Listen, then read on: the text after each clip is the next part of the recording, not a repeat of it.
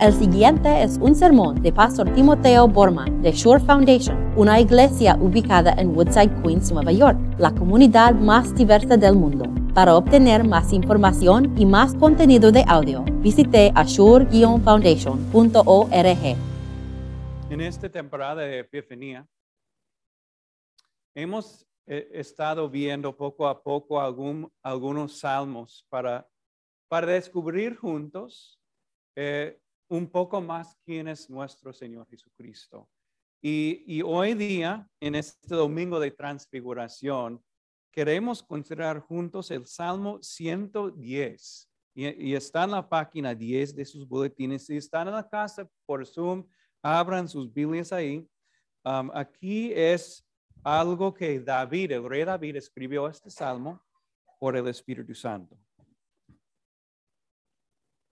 Así dijo el Señor a mi Señor, siéntate a mi derecha hasta que ponga a tus enemigos por estrado de tus pies.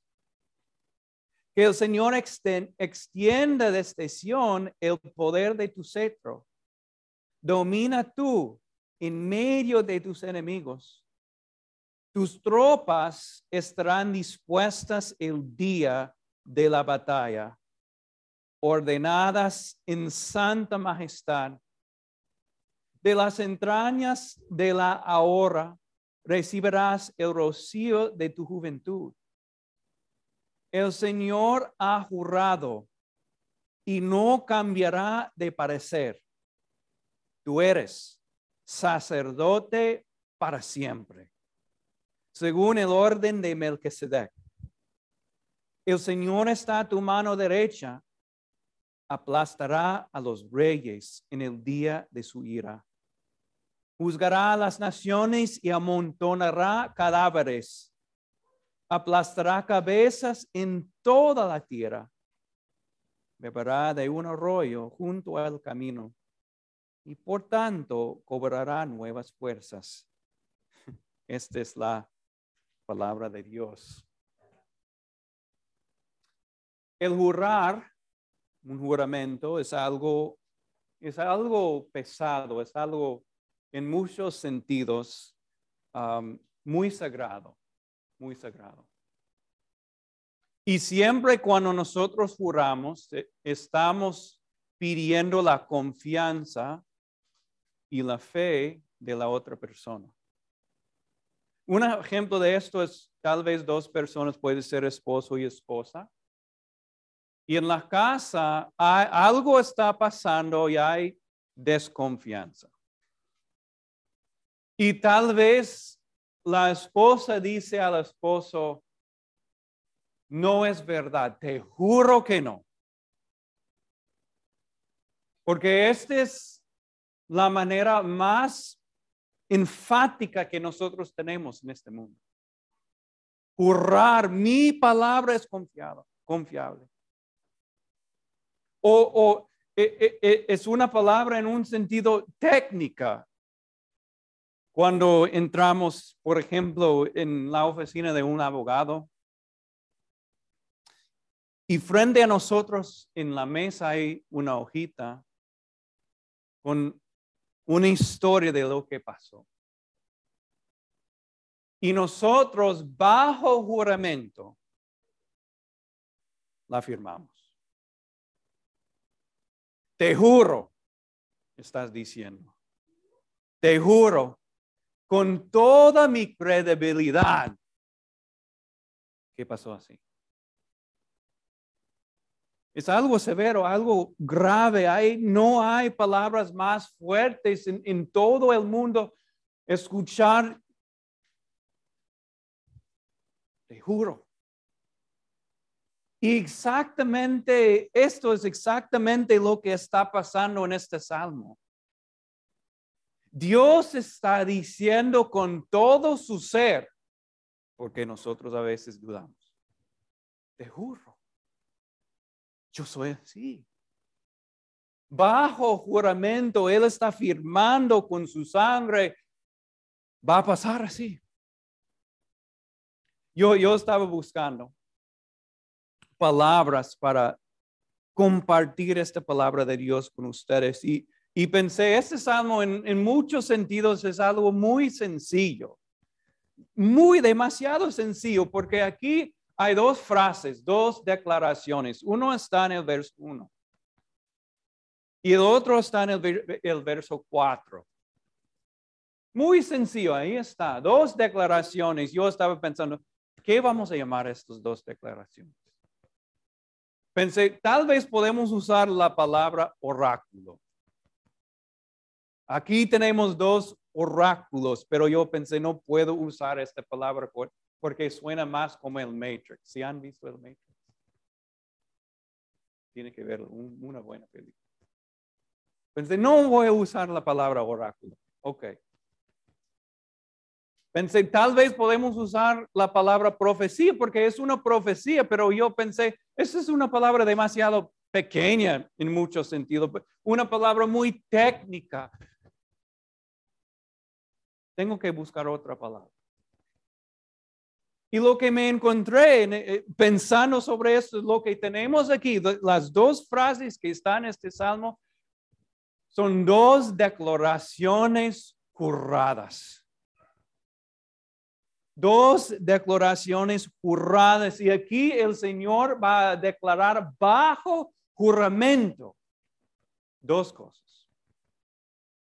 Su soberanía total y también su, su salvación total. Escuchen, escuchen lo que dice en, el verso 1. Bajo juramento. Siéntete. Y él está diciendo esto a su Mesías, a su Cristo. Siéntete a mi derecha hasta que ponga a tus enemigos por estrado de tus pies. Aquí está el verdadero Cristo. Y tenemos que reconocerlo, tenemos que verlo como lo vimos ahí en el monte de la transfiguración y no es un Cristo que fácilmente podemos reconocer. Porque aquí se encuentra un Cristo que no es adorable,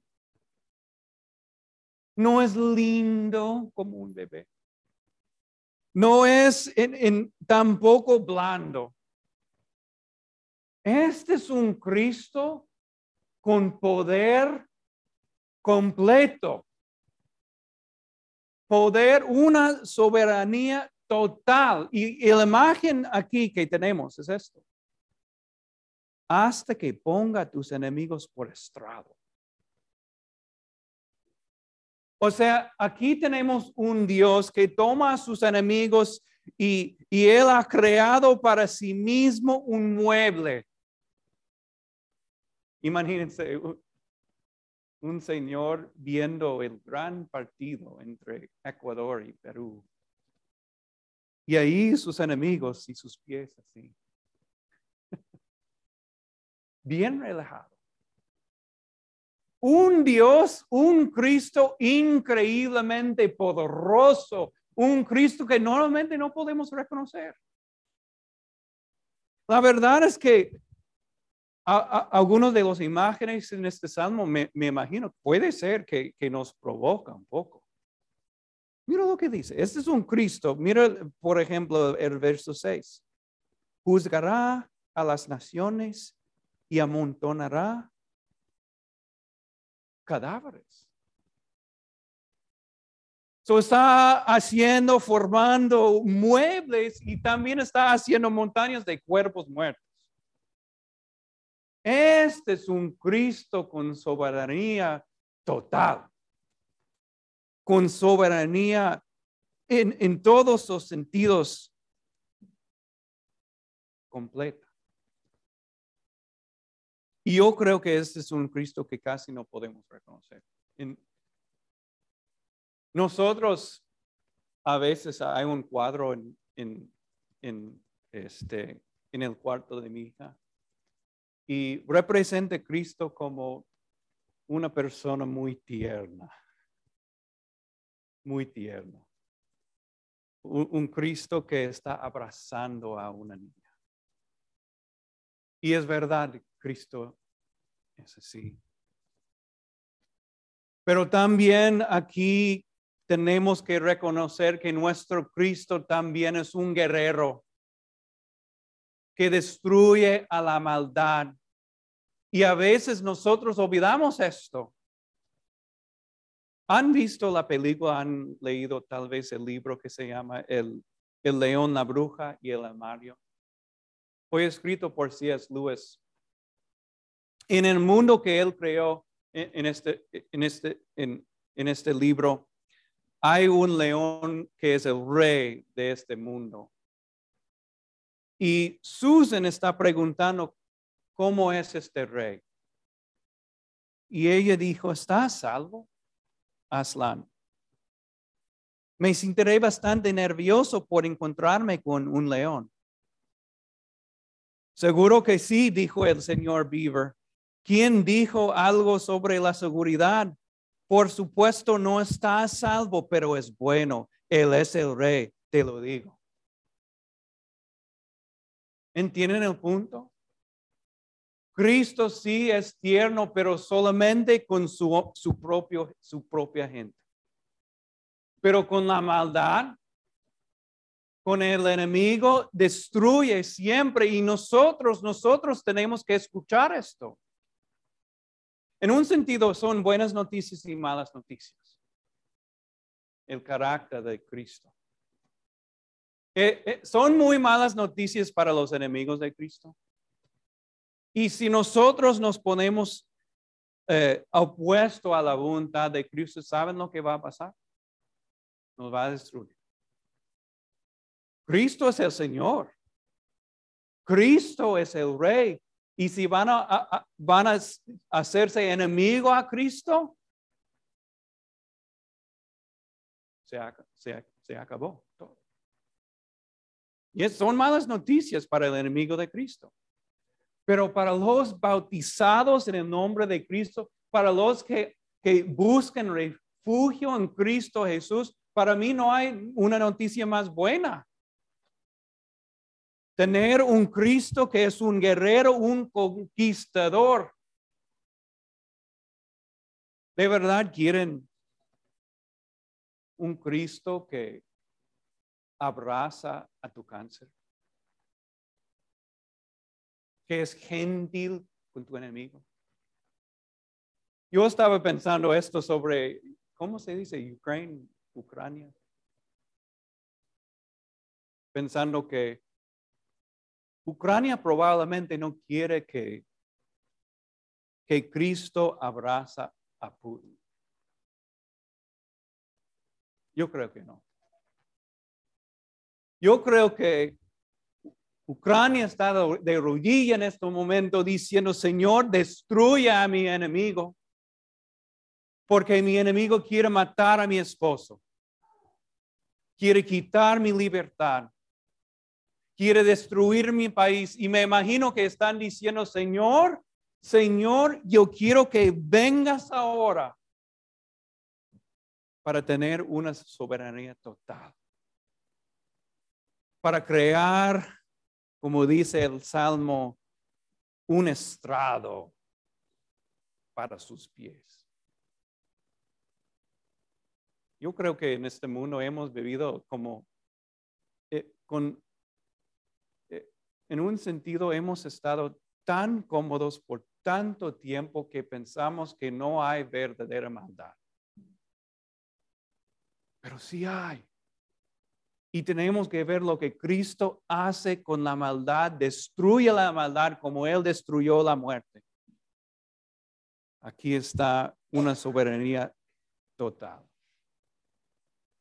No solamente esto, aquí se encuentra bajo juramento lo siguiente, y, quiero que ven conmigo el versículo 4. Y voy a leerlo porque son palabras escogidas por el Señor.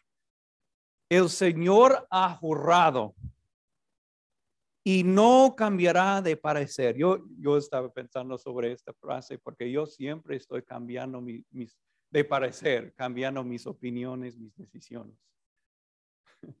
Y si, el Señor fuera así, de- decido esta cosa o otra cosa. Hoy día amo a mi pueblo, el otro día odio. Wow, estamos perdidos.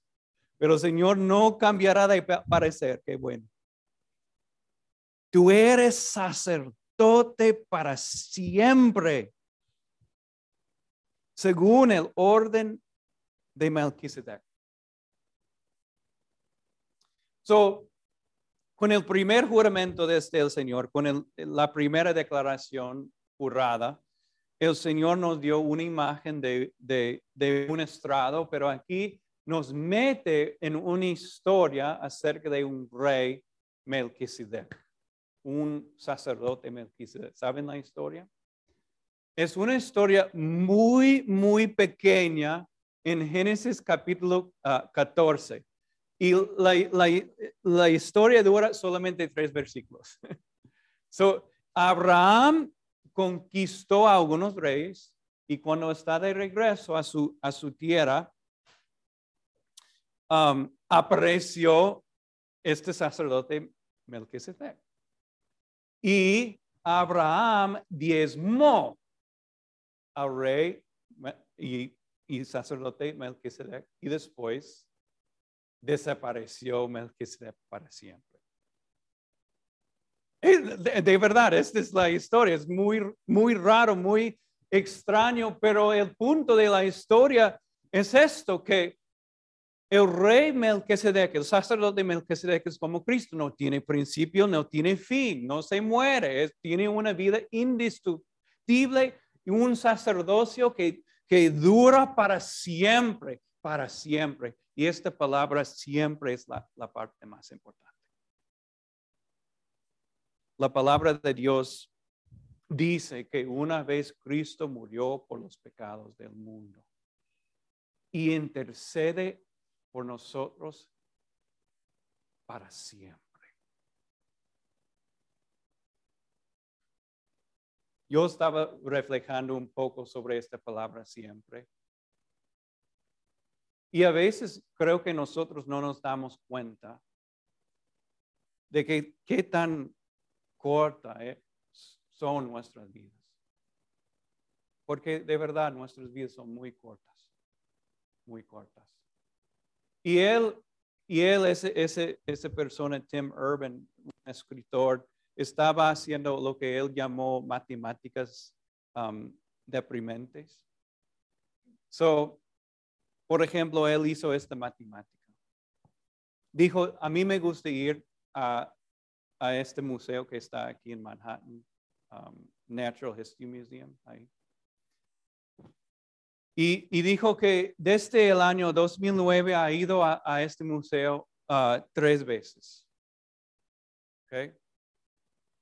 Eh, Y él hizo la matemática y se, dio cuenta de esto. Si él continúa visitando el museo ah, cada como tres o cuatro años, va a visitar el museo solamente 12 veces más en su vida.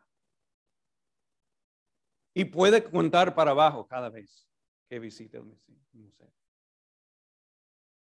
Matemática de- deprimente, ¿no es cierto? O hizo otra, otra matemática deprimente. Él, um, él hizo esta matemática, calculó um, cuántas veces más en su vida iba a visitar el cine, porque le gustó, le gustó visitar el cine. Y normalmente vi- visitaba el cine dos veces al año. ¿ok? So hice es una, una calculación y la calculación reveló que probablemente iba a ir al cine para el resto de su vida 53 veces. Para el resto de la vida. Empezó a contar para abajo. Ahora tengo 48 veces más. Mm. Una calculación más que él hizo fue, ¿cuánto tiempo voy a pasar con mi mamá? Entonces dijo, en mi vida probablemente en persona voy a pasar 19 años con mi mamá. ¿Ok? Cuando él pa- ya pasó 18 años con su mamá durante su, juventud y después se mudó Entonces descubrió que probablemente a través del resto de su vida ibas a ver su mamá en persona en total un año. Y probablemente desde ahora tiene como 150 días y nada más para pasar con su mamá. No vamos a vivir para siempre. ¿Y qué pasaría? Mi punto es esto, ¿qué pasaría si el sacerdocio de Jesús tenía fin? Perdidos nosotros. Pero la verdad es que como esto dice, Él es un sacerdote para siempre. Y nosotros, cada vez que nosotros pecamos, aquí están las buenas noticias, cada vez que nosotros pecamos, ¿qué está haciendo Cristo Jesús en el cielo? Intercediendo por nosotros con el Padre. Ni siquiera una vez en el futuro va a dejar Cristo a interceder por nosotros. Nosotros, como dice el, e, e, este está en el libro de, de Hebreos, por lo tanto, Cristo es capaz de salvar, me gusta esta palabra, de salvar completamente a los que vienen a Dios a través de Él. Porque siempre vive para interceder por, por ellos. Siempre dice. Es una salvación total, completa, interminable, para siempre. Y no hay noticias más, más buenas que esto. Este salmo es increíble por muchísimas razones. El Señor está diciendo bajo juramento dos cosas para nosotros hoy. Es muy importante reconocerlo, que Cristo Jesús tiene una soberanía total y nos ofrece a través de su sangre salvación completa. Amén.